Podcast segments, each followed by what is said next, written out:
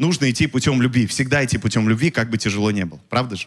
Но на этом пути мы устаем. Кто уставал хоть раз в жизни? Физически мы все уставали, правда же? Хоть раз да уставали, а иногда и не раз, а иногда мы устаем каждый день на нашей работе, э, сталкиваясь с какими-то трудностями.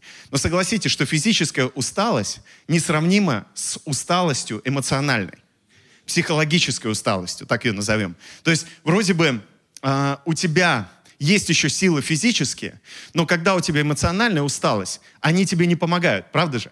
А, потому что когда ты эмоционально уставший, тебе кажется, что у тебя ни в теле, ни в одном а, члене твоего тела нет силы, поэтому ты не способен что-то сделать. Хотя ты понимаешь, вроде бы а, ты физически не работал, ты не должен был устать, но ты устал внутренне. И самое ужасная усталость, самая трудная усталость, с которой нам приходится сталкиваться, это именно внутренняя усталость, психологическая, эмоциональная усталость. И в наше время все больше и больше людей сталкиваются с этой усталостью. Все чаще и чаще с ней сталкиваются. И прогресс, который мы видим сегодня в этом мире, он не освобождает нас от этой усталости. Он где-то, наоборот, ее больше даже высвобождает, эту усталость. Если раньше люди работали на поле, да, физическим трудом были заняты, эмоционально они так не уставали, как сейчас. То сейчас люди меньше работают физически, но больше устают эмоционально.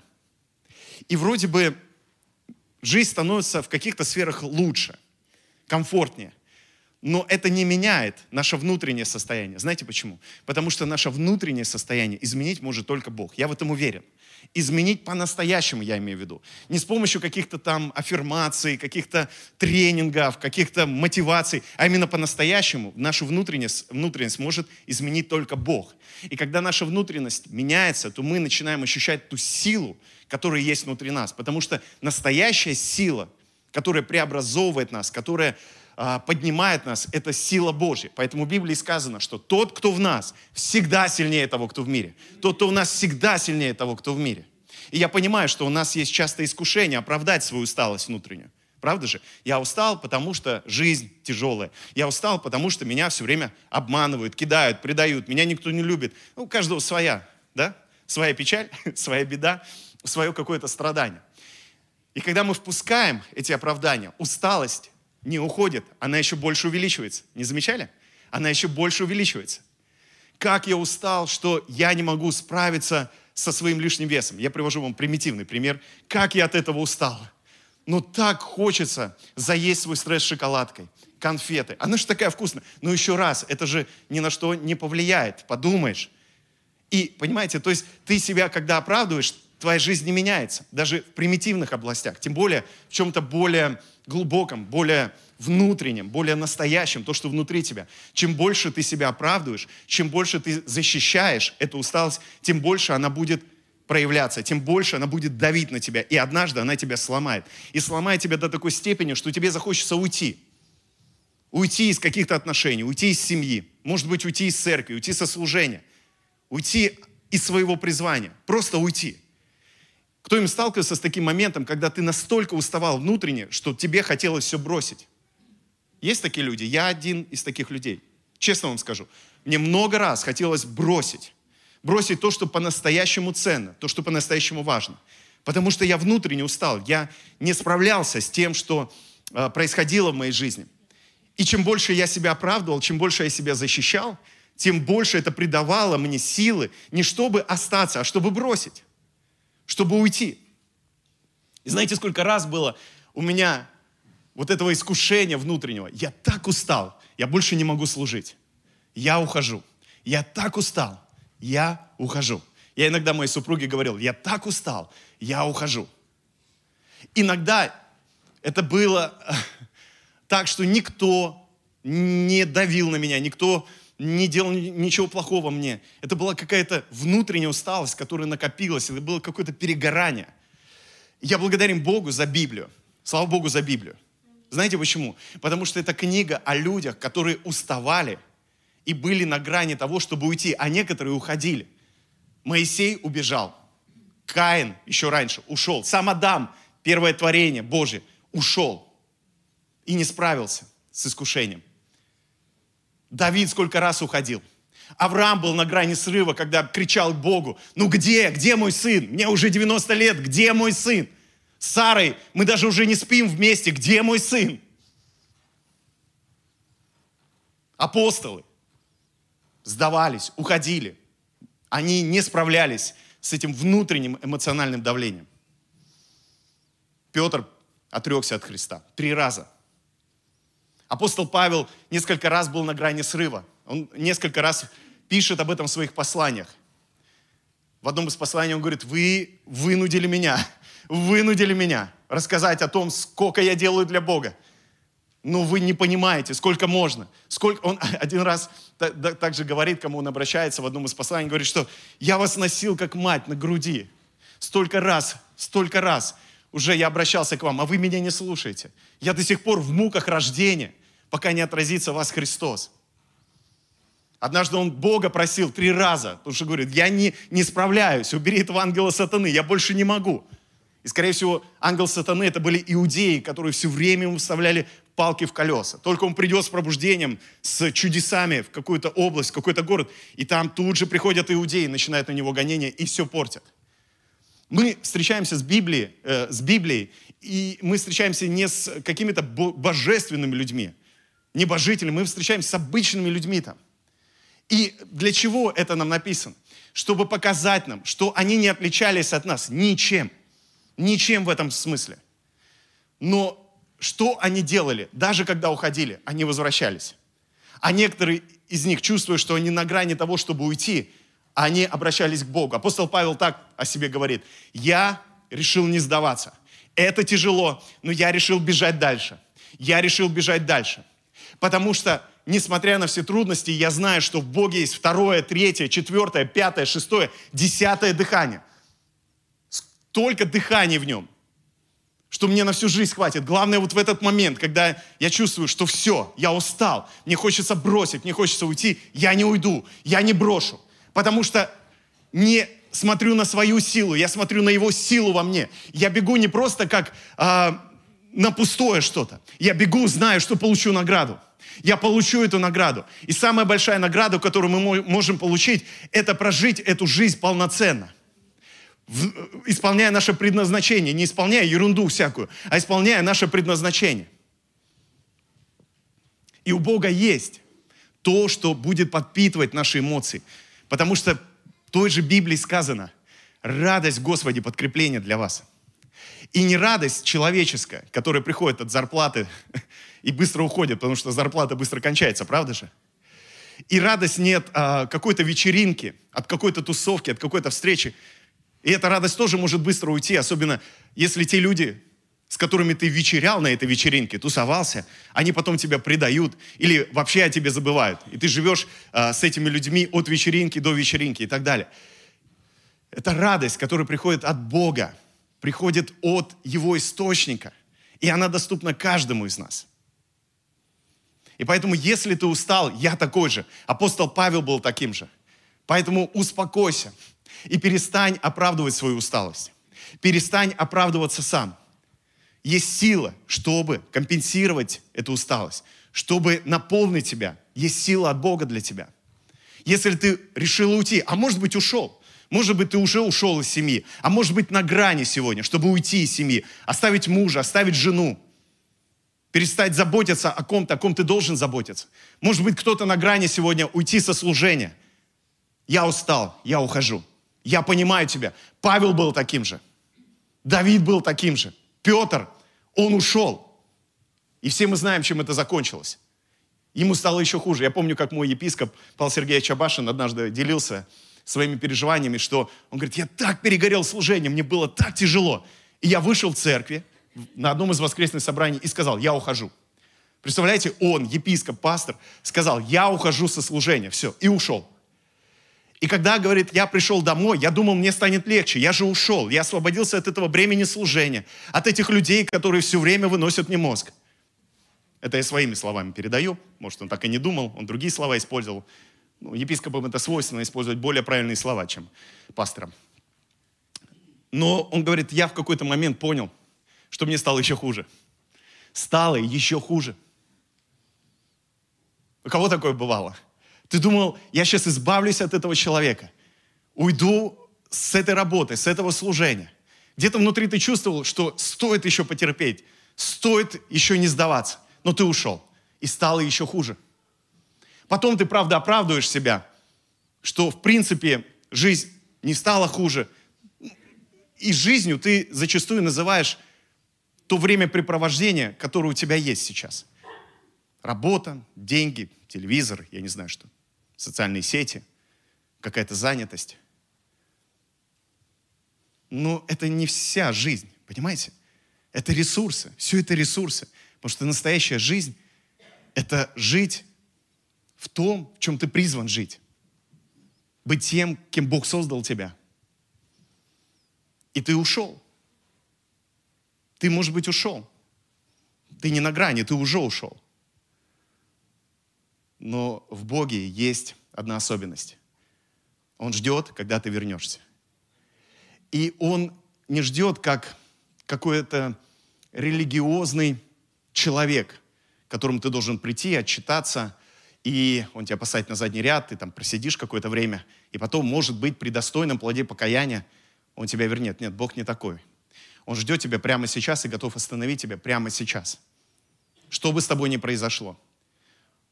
Может, он не восстановит то, в чем ты был, но он готов дать больше тебе. Потому что, несмотря на все наши падения, когда мы доверяем Ему и возвращаемся прежде всего к Нему, Он может сделать намного больше, чем у нас было до падения, до того, как мы ушли. И поэтому я хочу обратиться к тем людям, которые устали. И вы на грани чтобы уйти. Не уходите. Не оправдывайте свою усталость. Не защищайте эту эмоциональную яму. Если вы ушли, возвращайтесь. Возвращайтесь, что бы это ни было. Семья, церковь, друзья, какие-то отношения, ваше призвание. Возвращайтесь. Если вы понимаете, что ваша жизнь теперь уже не жизнь, а просто существование, и вы понимаете, что несмотря на все эти трудности, которые у вас были раньше, вы шли вперед, и вам это приносило радость, хоть было тяжело, возвращайтесь. Может быть, не туда же. И не надо туда же возвращаться. Возвращайтесь в то призвание, которое Бог вам дал. Возвращайтесь в самого Христа, потому что это наивысшее призвание для человека – быть во Христе. Наивысшее призвание быть человеком. Быть человеку во Христе. Это наивысшее. А все остальное приходит от этого. Возвращайся. Смотрите, когда нам тяжело, когда мы устали. Евреям 2 глава 17 стих говорит, поэтому о Христе, там написано, Он должен был во всем уподобиться братьям, чтобы быть милостивым и верным первосвященником перед Богом для умилостивления за грехи народа. Ибо как Он сам претерпел, быв искушен, то может и искушаемым помочь. Мы верим в Бога, который прошел все те искушения, которые проходим мы, все те испытания, которые мы проходим, всю ту усталость, которую мы проходим. Он все это прошел, понимаете? В Евреям также сказано, что он был искушаем во всем, кроме греха, потому что он никогда не был в состоянии отсоединения от Бога. Потому что состояние греха – это отсоединение от Бога, это состояние отсоединения. Он не допускал этого состояния. Но даже если мы допускаем это состояние, мы защищены самим Богом. Потому что Писание говорит, даже если мы не верны, Он остается верен. Понимаете? Даже если мы достигаем такого состояния, где мы внутренне отсоединяемся от Него, через Голгофский крест, через воскресение, через то, что Бог во Христе примирил с собой мир, нам доступно соединение с Ним всегда, постоянно. Потому что это уже Его любовь. Это уже Его благодать нас соединяет. Нам от этого может быть и не легче. Но что это дает нам? Что в любой момент мы можем вернуться, моментально вернуться. Достаточно просто одного момента, который называется покаянием, обращением к Нему вновь. И вот так мы возвращаемся. Не через 36 религиозных ступеней Шаулиня, а прямо сейчас, прямо здесь мы можем вернуться. И нам будет доступно не просто наше призвание – которое было раньше, нам будет доступно Его призвание, которое нам дал. Конечно, иногда мы устаем, потому что нам наносят вред. Мы уходим, потому что мы не можем больше терпеть то отношение, которое было к нам от тех или иных людей, от той или иной системы. Но опять же, если это привело нас в никуда, то значит мы ушли просто потому, что устали, а не потому, что Бог нас куда-то призвал. Когда раньше ко мне подходил кто-то из служителей и говорил, пастор, я чувствую, Бог меня ведет во что-то большее, поэтому я ухожу со служения, я отпускал. Я имею в виду лидеров. Я отпускал. И говорю, хорошо, но раз тебя Бог ведет во что-то большее, я отпускаю тебя. И я неоднократно видел, как люди потом полностью уходили со служения. Теперь я этого не делаю. Теперь, когда ко мне кто-то из лидеров подходит и говорит, я чувствую, меня ведет Бог во что-то больше, поэтому я ухожу с этого служения. Я говорю, во что больше? Спрашиваю, во что больше? Ну, во что больше тебя Бог ведет? Если я не получаю ответа, я прошу человека, останься пока здесь. Может быть, это момент, когда у тебя должно открыться второе дыхание. Или, может быть, нужно дождаться момента, когда Бог действительно тебя призовет во что-то больше и скажет тебе об этом. А это не просто будет а твоя попытка уйти из ответственности, которая дана тебе Богом. Может быть, это то, что должно быть в твоей жизни, чтобы сформировать тебя для того, чтобы ты стал тем, кем ты призван быть. Вы знаете, что когда мы идем в нашем призвании, неважно, это служение Богу а, на уровне церкви, на уровне общества, где бы это ни было, мы будем в большинстве своем делать то, что нам не хочется делать.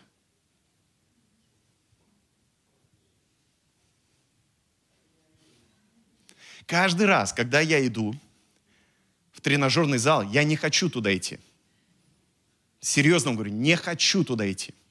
Потому что мне а, тяжело три, три раза в неделю тягать эти гантели, штангу, понимаете, на этом эллипсоиде по 30 минут, чтобы хранить себя в форме.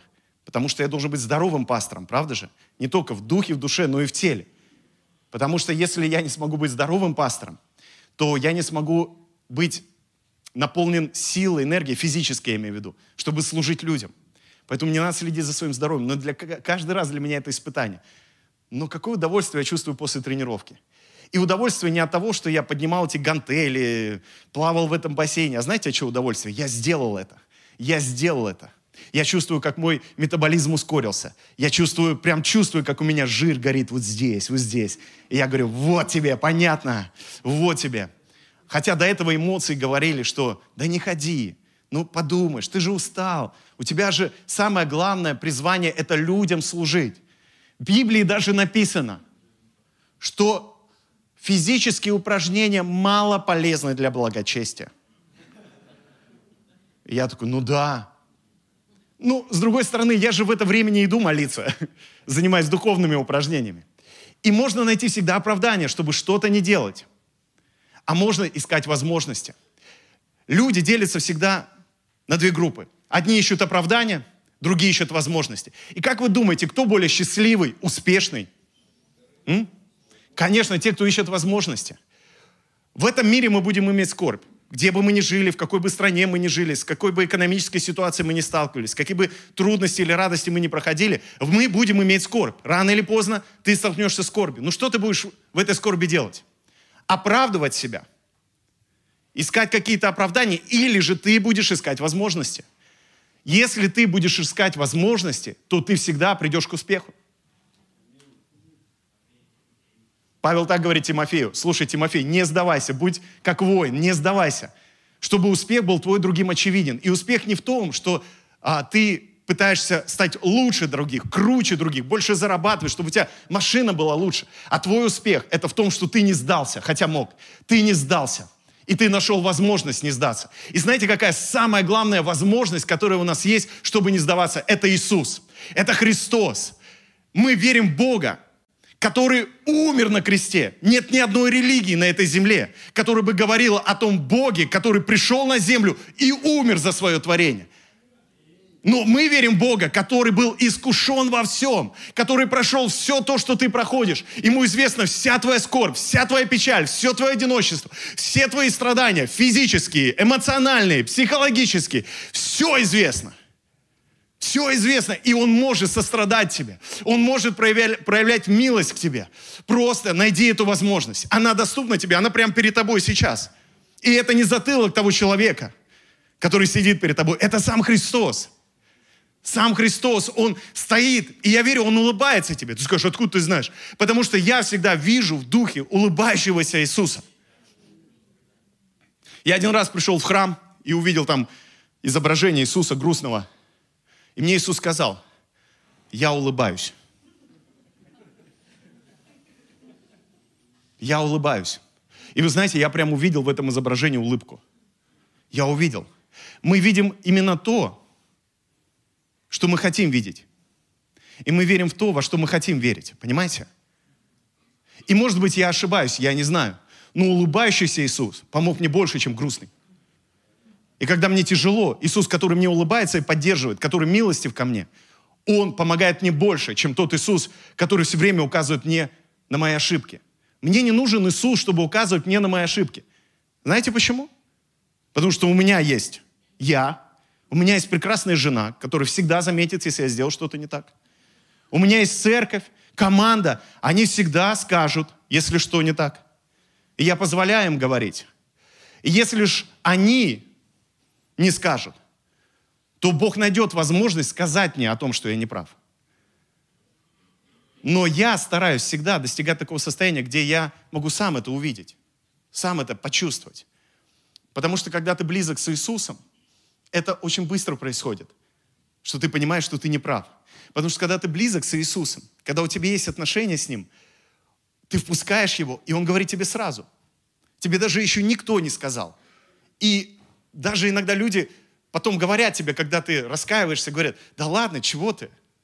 Но ты настолько близок с Ним, что каждая твоя мысль, она как в рентгене божественном. И это не напрягает тебя, не подумайте, это не напрягает тебя. Это приносит тебе радость, потому что ты понимаешь, если бы ты остался с этой мыслью, если бы ты смирился с этой эмоцией, если бы ты согласился быть в этом, ты бы опять упал в яму, но Бог поддержал тебя. Давид знал об этом, поэтому говорил, Бог для меня твои суды. И суды это не значит осуждение, суды это значит, где Бог говорил, где Давид прав, где не прав. Они сладкие для меня, как мед. Если ты не любишь мед, возьми что-то другое, что ты любишь. Они сладки для меня, как мед. Я хочу немного поговорить об Иисусе, который был такой же, как ты и я. Он был такой же, как мы с тобой. Он тоже уставал. И мне сложно об этом размышлять, но мне кажется, иногда он хотел уйти. По крайней мере, иногда он говорил такие слова. Сколько я буду с вами? Да коли буду с вами. М? Да коли буду с вами. Помните одно место Писания, когда он говорит там, уже перед уходом на крест, там, возьмите меч, возьмите суму, да, в одном из Евангелиях. И я не помню, кто из апостолов, кто-то из апостолов сказал, вот у нас два меча, достаточно будет? И он говорит, довольно. И кажется, что он сказал, типа, достаточно. Но мне кажется, вот это слово «довольно» было, да довольно уже, да, я не об этом, не о мечах, о которых вы сейчас. Я о чем-то другом, о чем-то большем. Что вам придется пройти время трудностей, он говорил своим апостолам. Они все про мечи, то про хлеб, то про, ну, про что-то физическое, материальное все время думали. И один раз он смотрит на Иерусалим и говорит, ну сколько я раз хотел вас собрать. Теперь оставляю дом ваш пустым. Он уставал и ему хотелось уйти. Но он знал, что его уход ознаменует, извините за выражение, приход. Приход любви, благодати. И поэтому он дошел до конца. Но знаете, с чего он начал свое служение? Он начал с искушения. Это Матфея, 4 глава. Иисус крестится, Дух Святой сходит на него, открываются небеса, сам Папа Небесный с небес говорит – это Сын мой возлюбленный. И в нем мое благоволение. Так классно услышать это от Бога. Правда же? Ты доченька моя. В тебе мое благоволение. Ты сын мой, в тебе мое благоволение. Особенно так классно это услышать нам, русским людям, которые с детства ранены. У кого-то не было отца, у кого-то матери, у кого-то не отца, не матери, а у кого-то были, но не дали той любви, которые, в которой мы нуждались. И тут сам Бог компенсирует это все. И Он говорит, ты сын мой возлюбленный. Он утверждает Иисуса в этом. И уж если это Иисусу надо было, то и нам нужно. Правда же? Скажи, мне это нужно, если тебе это правда нужно. Мне нужно больше любви, твой Отец. И позволь ему изливать в твою жизнь любовь. И потом написано в 4 главе Евангелия от Матфея, с самого начала. Тогда Иисус после этих слов был возведен духом в пустыню для искушения от дьявола. И постившись 40 дней и 40 ночей, напоследок залкал. То есть проголодался. Я бы на третий день проголодался. Не знаю, как вы, Да даже на второй, да даже на первый, наверное, я проголодался. Не то, чтобы я много ем, сейчас я стараюсь вообще немного есть, но я бы уже проголодался на следующий день, если бы я не ел в течение этого дня. А он 40 дней постился и только на 40 дней, на 40 день проголодался. И знаете, удивительно в этой истории то, что вроде бы происходит в нем какая-то перемена после крещения. Да? Он входит в свое призвание. Но первое, что происходит, он идет в пустыню. И вы знаете, что у христиан в какой-то момент появилась теология пустыни. Теология пустыни, что это такое? Что ты должен обязательно проходить в пустыню. Во-первых, в отношении этой пустыни я хочу сказать, что то, что прошел Иисус, тебе не надо проходить. Он прошел то, что тебе как раз не надо проходить. И почему он был 40 дней в пустыне? Потому что это было то, что он должен был сделать. Должна была совершиться всякая правда. Это было то в его жизни, что он был должен совершить. Потому что, пройдя 40 дней в пустыне, он уподобился Моисею, который получал 40 дней закон. Там, на горе, тоже не, когда он не ел, и написано даже не пил, и он получал закон. И если бы Иисус не прошел этот путь, 40 дней пустыни, любой бы мог сказать, слушай, а Моисей прошел и получил закон. И как ты можешь принести благодать и истину, если ты даже не прошел то, что прошел Моисей? Но он проходит этот путь в 40 дней. Хотя он и не обязан его проходить. Он даже креститься был не обязан. Когда он приходит к Иоанну, Иоанн говорит, не надо креститься, я должен креститься от тебя. Он говорит, нет-нет, должна совершиться всякая правда. Слушайте, Иисус проходил то, что Он не должен был проходить. Ради чего? Ради нас, понимаете? Ради евреев, которые были рядом с Ним, чтобы они увидели в Нем Мессию. Он сделал все то, что Он должен был сделать. И Он делал это не ради себя. И через 40 дней Он проголодался. Ему стало тяжело. Опять вернусь к теологии пустыни. Знаете, есть люди, которые сами себя загоняют в пустыню и создают эту теологию пустыни. То есть сами себя загнали в пустыню, сами сдались где-то, заработали каких-то неприятностей, говорят, и говорят, э, Господь меня проводит сейчас через пустыню. И сидят в этой пустыне. Дорогие, не загоняйте себя в пустыню. Но если вдруг Божий, Дух Божий тебя повел в пустыню, но ты в ней сидишь уже много лет, это значит, ты не вышел вовремя. Дух Божий никогда не ведет пустыню на много лет. И, кстати, у Духа Божьего есть другие инструменты, чтобы учить тебя. Это не обязательно пустыня. Тебе не обязательно проходить пустыню, чтобы стать лучше. Есть Дух Святой, который тебе, который может наставить тебя на всякую истину. Христос тебе, Он может наставить тебя на всякую истину. Поэтому я считаю, что в большинстве случаев пустыня – это то, что мы создаем сами. Это то, куда мы идем сами, сами, извините. И только мы вместо того, чтобы избавиться от этого состояния, выйти, потому что нам доступны пажити, нам доступен оазис, это Христос. Мы там остаемся, оправдываем себя. И это как раз и есть «я устал, я ухожу». Но это не есть Бог, который хочет прославиться через жизнь каждого из нас, который хочет поднимать нас. И несмотря на то, что мы проходим, не надо мыслить об этом как о пустыне. Надо мыслить об этом, как Павел говорит, кратковременное страдание, которое ничего не стоит по сравнению с той славой, которая откроется в нашей жизни. Через каждого из нас. И смотрите, здесь Иисус идет в пустыню. Ты когда-нибудь был в пустыне 40 дней без еды? А? Кто-то был 40 дней без еды. Я в баню с братьями ходил. Они там каждый второй рассказывали, как и не один раз они на 40 дней заходили в пост. И для меня это герои веры, понимаете? Своего рода святые монахи. Кто-то по доброй воле заходил на 40 дней, а кто-то ну, не мог иначе. Потому что ему сказали, на 40 дней надо заходить. Но Иисус не шел туда, потому что ему кто-то сказал, или потому что это какая-то церковная фишка была. Он шел туда осознанно, он шел туда по-настоящему. И я уверен, многие люди, кто идут в пост на 40 дней, они идут по-настоящему, потому что не по-настоящему ты можешь на день, на три сходить, ну, на, на, на неделю, но на 40 дней только по-настоящему. Потому что через какое-то время тебя уже накроет, тебе захочется покушать.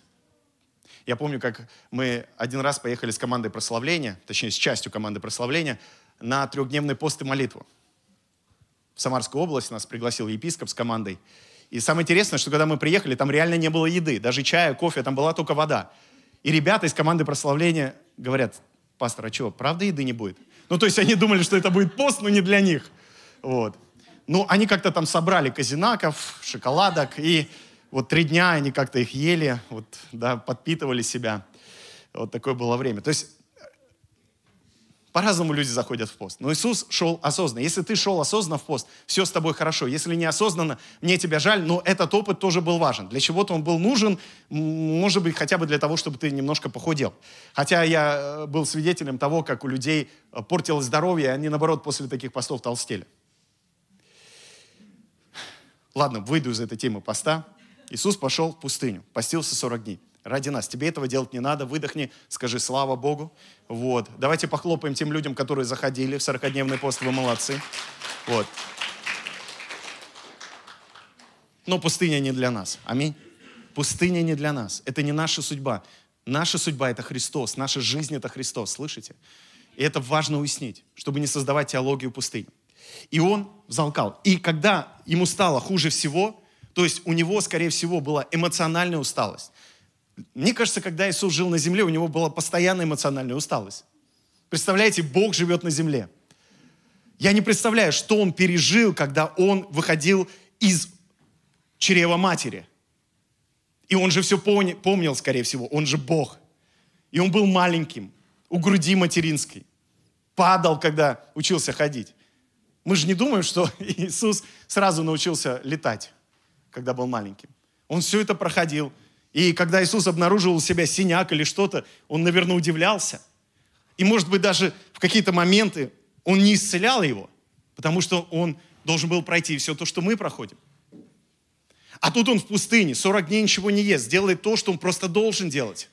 И он проголодался. И тут, как всегда, в такие моменты приходит избавление. Нет, тут приступил к нему искуситель и сказал, если ты сын Божий, Скажи, чтобы камни эти сделались хлебами.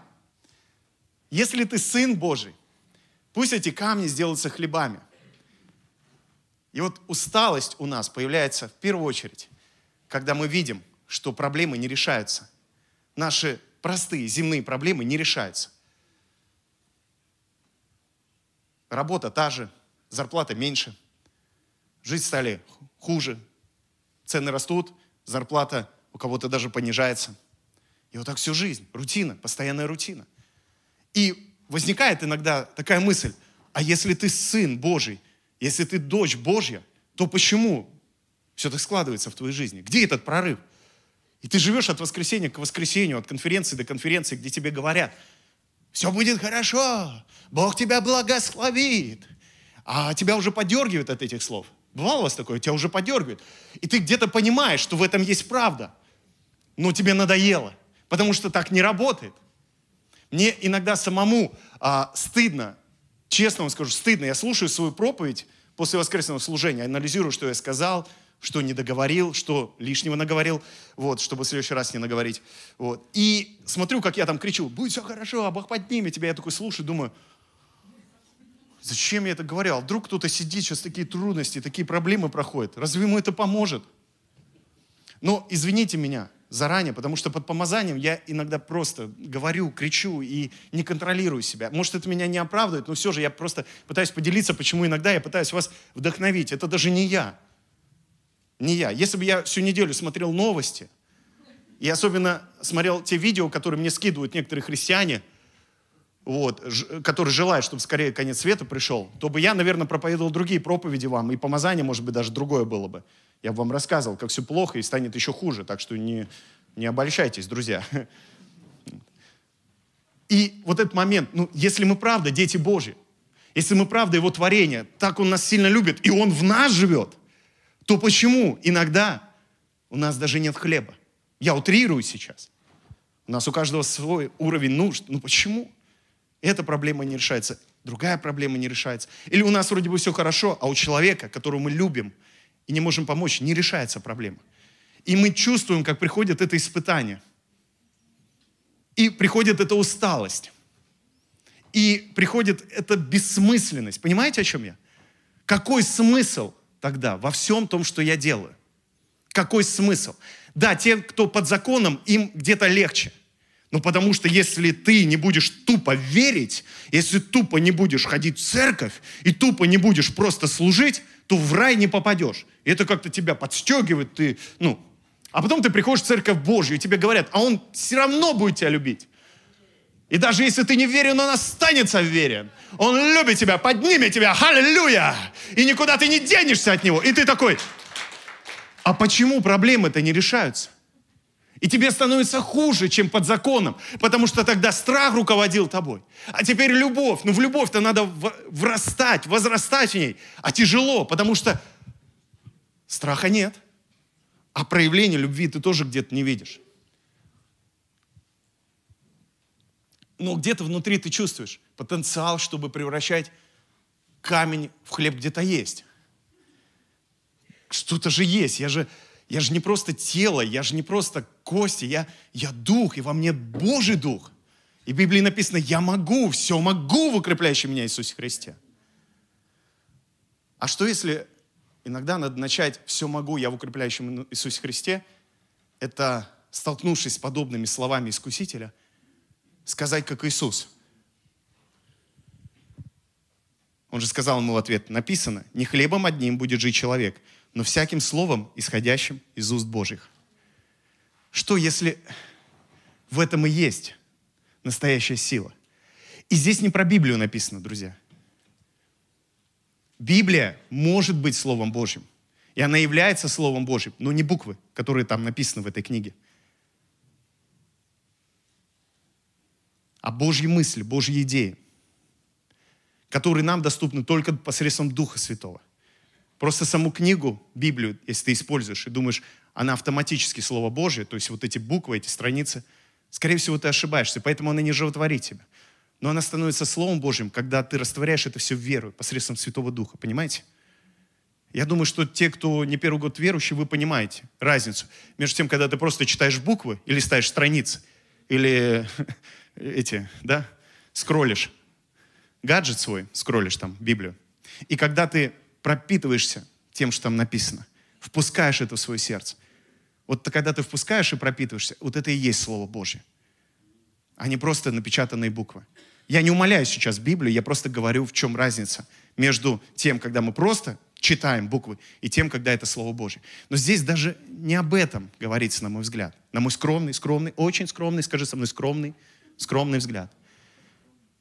Я думаю, что Иисус имеет в виду какое-то живое откровение, которое мы получаем. И знаете, в чем было живое откровение Иисуса, которое помогло ему в пустыне? Которое помогло ему ответить так.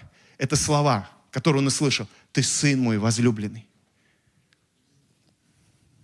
И, потому что Искуситель спрашивает, если ты сын Божий, то почему эти камни до сих пор камни, а не хлеб? Ты же, ты же хочешь есть. Почему бы Богу не сделать из этих камней хлеб? А Иисус говорит, ну, потому что есть что-то большее, чем просто этот физический мир, чем этот хлеб, деньги, все эти удовольствия, которые на земле. Как бы ни были прекрасны, что-то больше. Это когда ты получаешь от папы откровение, ты сын мой возлюбленный. Это слово, которое животворит тебя, которое поднимает тебя над этими нуждами земными. И ты начинаешь быть властелином, а не рабом нужд. Ты начинаешь быть выше всего этого. Это не значит, что ты этого лишаешься. Это значит, что ты приобретаешь больше. Ты приобретаешь смысл во всем том, что ты делаешь здесь на земле. Смысл. А этот смысл исходит от Бога. Ты сын мой, ты доченька моя возлюбленная. И вот это слово начинает животворить. Я помню, однажды у меня был подобный вопрос к Богу. Я помню, мы с Анечкой учились в семинаре, точнее, я учился, ну, она автоматом училась, потому что ей приходилось жить со мной в семинарии, а, да, ухаживать за Леоном. Ему было полгода тогда, когда мы уехали учиться. Мы вчера вспоминали, я думаю, Анечка, как мы вообще сорвались? Ребенку полгода. Пригласили учиться в Москву. Ни денег, ничего. А, поехали. Пастор благословил. Слава Богу за моего пастора. Он всегда благословлял, всегда поддерживал. Помню, мы забили всю его машину вещами – и поехали. Все, что у нас было, поехали. И я помню, был момент, когда мы уже, по-моему, год там прожили, и нам ребенку нужно было куртку купить зимнюю. У меня просто не было возможности финансовой. Просто не было. И я помню этот момент, вот это искушение. Я же сын Божий, а я своему сыну не могу куртку купить. У меня просто нет денег. И я помню, молился Богу, и у меня был вопрос, Бог, почему? И меня начало приходить сомнение, а правильно ли я вообще иду? Мой религиозный разум меня, знаете, в какое сомнение привел? А может, зря я вообще из Мурманска уехал? Поэтому у меня все так складывается. А может, зря я в семинарию поехал учиться, нам было остаться в Ижевске. Много-много мыслей приходит. И в конечном итоге ты приходишь к этой усталости внутренней, где слышишь этого искусителя внутри себя. А по сути, если ты сын Божий, то почему нет у тебя этого обеспечения? Что ты своему сыну не можешь купить куртку. И я сразу себе представил будущее. Знаете, что 99% страданий – это не то, что с нами случается в реальном мире. Это то, что у нас в голове, 99% страданий. И я уже пошел в те страдания, в ту усталость. Вот так я буду всю жизнь служить Богу. И я даже не смогу позволить купить своему ребенку вещь, которая ему нужна. И, но я не сдавался. Я был научен не сдаваться, молиться каждый день в 6 утра по несколько часов. Я не сдавался. Я ничего не переживал, ничего не чувствовал. Мне даже противно было молиться, честно вам скажу. Бывало у вас такое? Но ты делаешь это. Не видя в этом никакого смысла. Но ты научен так. Я не знал, это ли сыграло роль, или просто моя искренность перед Богом, потому что я не просто молился, а я говорил, Бог, я не понимаю, что происходит. И помню, к нам пришли друзья, помнишь этот момент, да? Я к своей жене обращаюсь, те, кто смотрит онлайн, чтобы вы понимали. Я прихожу, приходят к нам друзья, мы просто кушаем, а не, а, друз, жена всегда больше помнит, говорит, день рождения у нее было, пришли друзья, одна семья. Не, не то, чтобы мы прям близкие друзья какие-то, да, мы были у них а, на свадьбе. Ну, больше это Анина подруга, а мы с ее мужем дружим, ну, на автомате бывает так, да? Да, жена с кем-то дружит, а ты дружишь с ее мужем. Ну, не, он хороший парень, тоже мне нравилось э, с ним общаться. Вот. И это был 2008 год, и они оставляют нам конверт. Просто говорят, вот это вам. И уходят. Это был не подарок причем, это вот просто он, ну, они мне дали конверт, по-моему. Вот. И, э, нет, ну, окей. Как я запомнил, буду рассказывать. Просто мне Аня тут подсказывает. И я открываю этот конверт, там 5000 рублей. Для меня это были очень большие деньги в 2008 году. Может, и для вас были большие деньги. 5000 рублей. И я потом им даже то ли Аню попросил, то ли сам перезвонил, спросить, вы ничего не перепутали? Потому что мы подумали, они перепутали. Скорее всего, должны были другую сумму положить. Они говорят, нет, нет, это все вам, это все вам, это все вам. И для меня, знаете, это было что-то такое, что изменило мое отношение к Богу. Я понял, что я сын, и Бог всегда позаботится о моих детях. И с того момента я больше не сомневался, что Бог способен взять любой камень и превратить в хлеб. И Он делает это до сих пор. Были ли трудные моменты в моей жизни финансовой, когда я чуть ли не грыз камень, ожидая, что он станет хлебом. Были. Но каким-то удивительным образом, доверяя Богу, все превращалось все равно в хлеб. Потому что я понял, я сын. Я это принял для себя. Я сын. И потом дьявол берет его в святой город и поставляет его на крылья храма и говорит ему, если ты сын Божий, бросься вниз, ибо написано, ангелом своим заповедует о тебе, и на руках понесу тебя, и да не приткнешься о камень ногой твоей. Иисус сказал ему, написано также, не искушай Господа Бога твоего. Что делает в этот момент дьявол? Он покушается на его призвание. Потому что пророк Малахия сказал внезапно, в третьей главе он сказал, внезапно он появится в храме. Если бы Иисус сделал это, спрыгнул бы с крыла храма, его понесли ангелы, все увидели, что он Мессия.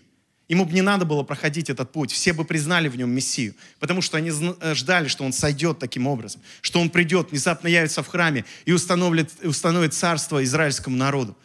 Восядет на престоле и установит главенство израильского народа во всем мире. Так его ждали. Но он говорит, не искушай, не искушай. Потому что для Иисуса было не главное, чтобы его признали Мессией. Он никогда не настаивал на том, чтобы его признали Мессией. Потому что он хотел появиться не просто в храме израильском, он хотел поселиться в нас. Он хотел из нас сделать этот храм, этот прекрасный храм, в котором он будет обитать. И он знал, чтобы для того, чтобы пройти этот путь и поселиться в нас, ему нужно будет пройти эту рутину, связанную с его призванием. Пройти эту рутину. Эти три года служения. Эти ученики, которые оставят его. Эти люди, которые будут кидаться к его ногам, прося исцеления и милости, а потом будут кричать «распни его». Он знал это. Он знал, что ему нужно будет пройти. Он мог бы быстро все сделать, но он знал, что это быстро. Оно не, оно не изменит людей, не изменит этот мир. И он выбрал другой путь. Не испытывать Бога, а идти в своем предназначении. Второе, на что всегда покушается враг, это наше предназначение. И мы устаем, когда мы не видим смысла в нашем существовании. Потому что современный мир зачастую нас обманывает когда мы неправильно на него смотрим. Он говорит, все ты можешь получить быстро. Все быстро можешь получить. Тебя даже когда интернет притормаживает, ты уже раздражаешься, и тебе кажется, ну все, зачем тогда жить? А если его отключили, то все, смысл потерял жизнь. Где интернет? Что это такое? Я не про всех сейчас говорю, про людей, которые, может быть, зависимы от этого. Ну или, может, привыкли там время свое проводить самолет задержали. Ой-ой-ой, ты летишь там несколько тысяч километров, всего за два часа две тысячи километров пролетаешь. И тут задержали рейс на три часа. И ты такой, что ж теперь делать? Нечем занять себя. Три часа жизни потеряю. Люди раньше всю жизнь тратили на то, чтобы 2000 километров пройти. И то же самое, когда мы говорим о призвании, мы хотим быстрого чего-то. Так не получится. Вы можете посмотреть на меня и подумать, ну, Александр, наверное, движется в своем призвании уже. Нет, только отчасти. Только отчасти. Только делаю первые шаги. Серьезно вам говорю. Я служил во всех служениях, которые есть в церкви. Я пробовал себя везде. Я старался быть верен везде, проходить эту всю рутину. И до сих пор я прохожу много рутины. И знаете, почему я не оставляю, хотя устаю очень часто, особенно эмоционально устаю? Потому что я знаю, что я призван. Я не хочу искушать Бога и делать что-то быстрее, ускорять какие-то процессы, которые Он не ускоряет. Но с другой стороны, я не хочу тормозить, когда Он ускоряет что-то. Когда Он призывает меня сделать прямо сейчас, довериться Ему прямо сейчас. Но когда Он мне говорит, подожди, просто потерпи, побудь в этом, побудь в этом. Картина, которая у меня в голове здесь от Иисуса, она настолько большая, что иногда мне становится печально от того, что я вижу физическими глазами. Но я не позволяю этой усталости прийти внутрь меня. Я доверяю Ему, что Он в свое время все это сделает. И я просто делаю то, что я должен делать сейчас. В своей семье, в церкви, с теми людьми, которых мне Бог доверил. Тяжело бывает, хочется бросить, хочется иногда. Бывает настолько тяжело, что хочется всех, всех оставить и жить, как тебе хочется. Но я понимаю, это не вариант, это не выход, потому что будет еще хуже тогда – еще хуже будет тогда. Потому что несмотря на все трудности, которые ты проходишь в связи со своим призванием, есть большая радость от того, что ты бежишь. И ты бежишь, как Павел говорит, не на что-то неверное, чтобы не знать, получишь ты или не получишь. Ты бежишь и знаешь, ты получишь.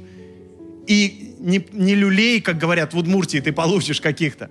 Ты получишь награду, сто процентов. Поэтому беги, просто беги. А тебя не требуется – от тебя не требуется чего-то большого, просто беги. Не смущайся от рутины.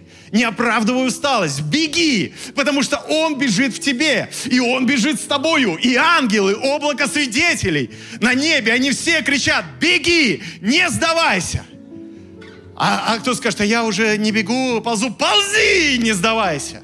А я даже не ползу, лежу. Лежи, не сдавайся, главное в сторону своего призвания лежи. Всегда найдется тот, кто тебя подтянет, не переживай. И последнее искушение, которое переживает им Иисус, которое переживает Иисус, который приносит ему дьявол, опять берет его дьявол на весьма высокую гору и показывает ему все царства мира и славу их, и говорит ему, все это дам тебе, если пав поклонишься мне. Тогда Иисус говорит ему, отойди от меня, сатана, ибо написано, Господу Богу твоему поклоняйся, Ему одному служи. Я думаю, что дьявол врал в этот момент. Ничего ему никогда не принадлежало. В Библии очень много мест Писания, что в Ветхом, что в Новом Завете, где говорится, что вся власть принадлежит Богу. Все, что на земле, на небе, принадлежит Богу. Но дьявол хочет обмануть его. Показывает ему мир и говорит, я это все дам тебе. Но Иисус знает, у кого вся власть. Он знает, что вся власть у Отца, вся власть у Бога. Поэтому Он знает, кому поклоняться. И вот это третье испытание, где мы устаем, это наше поклонение, это там, где наше сердце. Если наше сердце в каких-то материальных вещах, в каких-то стереотипах, в каких-то просто знаниях, мы будем всегда уставать. Но когда мы погружаем наше сердце в поклонение, когда мы погружаем наше сердце в самого Христа, потому что поклонение — это только Отчасти, когда мы поем песни, это поклонение. Но поклонение настоящее, это мое состояние сердца. Это всегда мое состояние сердца, туда, куда я его погружаю. И если я его погружаю в Бога, то я уже имею всю власть вместе со Христом на небе и на земле. Потому что Ему принадлежит вся власть на небе и на земле. Понимаете? Мне не надо владеть этим миром. Мне нужно просто погрузить своего сердца в того, кто всем этим владеет, у кого все ресурсы, кому подчиняется вся Вселенная. Понимаете? И, конечно же, если мое сердце погружено в Христа, когда я Ему пою, это будет от всего сердца. Это будет настоящее поклонение. Это будет не просто песня или музыка. Это будет то, что я делаю, высвобождая то, что переживает мое сердце. Но когда мое сердце не в нем, что бы я ни пел, что бы я ни делал, не получится ничего. Я никогда не переживу этого состояния. Поэтому Иисус, зная, кому все принадлежит, говорит, Написано, Господу Богу твоему поклоняйся, Ему одному служи. В этом счастье, в этом радость. Потому что в итоге все Ему принадлежит. Вы со мной? Можем встать тогда? Может быть, сегодня для кого-то необычная проповедь от пастора Александра. Но я чувствую, как сегодня враг покушается. Кто бы это ни был. Кто бы это ни был. Это может быть ты сам, это может быть твои какие-то обстоятельства, которые ты проходишь, твои страхи. Может быть, это какое-то давление в виде ситуаций, которые ты проходишь. Может, это правда что-то демоническое, что-то на уровне каких-то демонических существ в твоей жизни. И многие подвергаются этому искушению по поводу того, а как же моя жизнь, а как же моя материальная жизнь, как же хлеб – кто-то проходит искушение на уровне призвания. И ты не видишь смысла в своей жизни, в своем существовании. А кто-то проходит на уровне поклонения. Ты погружаешь свое сердце не в Христа, не в то, чтобы служить Ему, а во что-то просто человеческое. И ты устаешь, оправдываешь себя и говоришь, я устал, я ухожу. А может, уже ушел. Вот вы знаете, кто хочет 500 рублей? Леончик, иди ко мне сюда. Можем встать, дорогие. Леон это мой сын, он идет ко мне. Потому что он хочет 500 рублей. Кто же их не хочет? Просто в конце воскресного собрания получить 500 рублей. Сынок, смотри, если я вот так сложу, ты все еще и хочешь эти 500 рублей? А если я сделаю вот так? Ты все еще и хочешь? Ну смотри, они же, а? Хорошо. А если сделаю вот так? Ты все еще и хочешь? Ну давай. А если я сделаю вот так? Ты все еще и хочешь? Нет? Почему? Почему ты их не хочешь? Но ты их можешь восстановить. Примут тебя везде их. И в таком случае хочешь? Их ценность не потерялась. Знаешь, сынок, в твоей жизни тебя будут ломать. И это неизбежно. Надеюсь, это буду не я.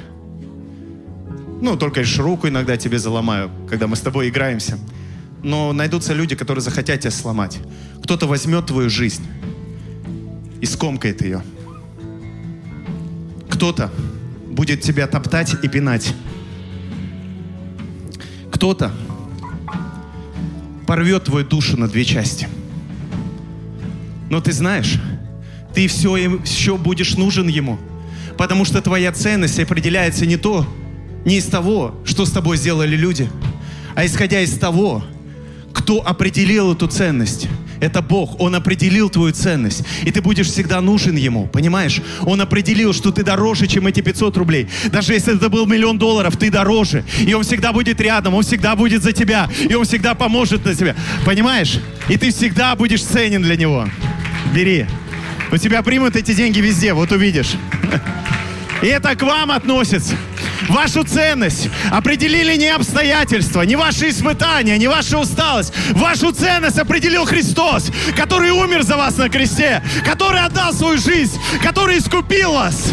И несмотря на то, что вас топтала ваша усталость, вас топтали ваши обстоятельства, вашу душу надвое разорвали, вы все равно не потеряли свою ценность. Вы не потеряли свою ценность.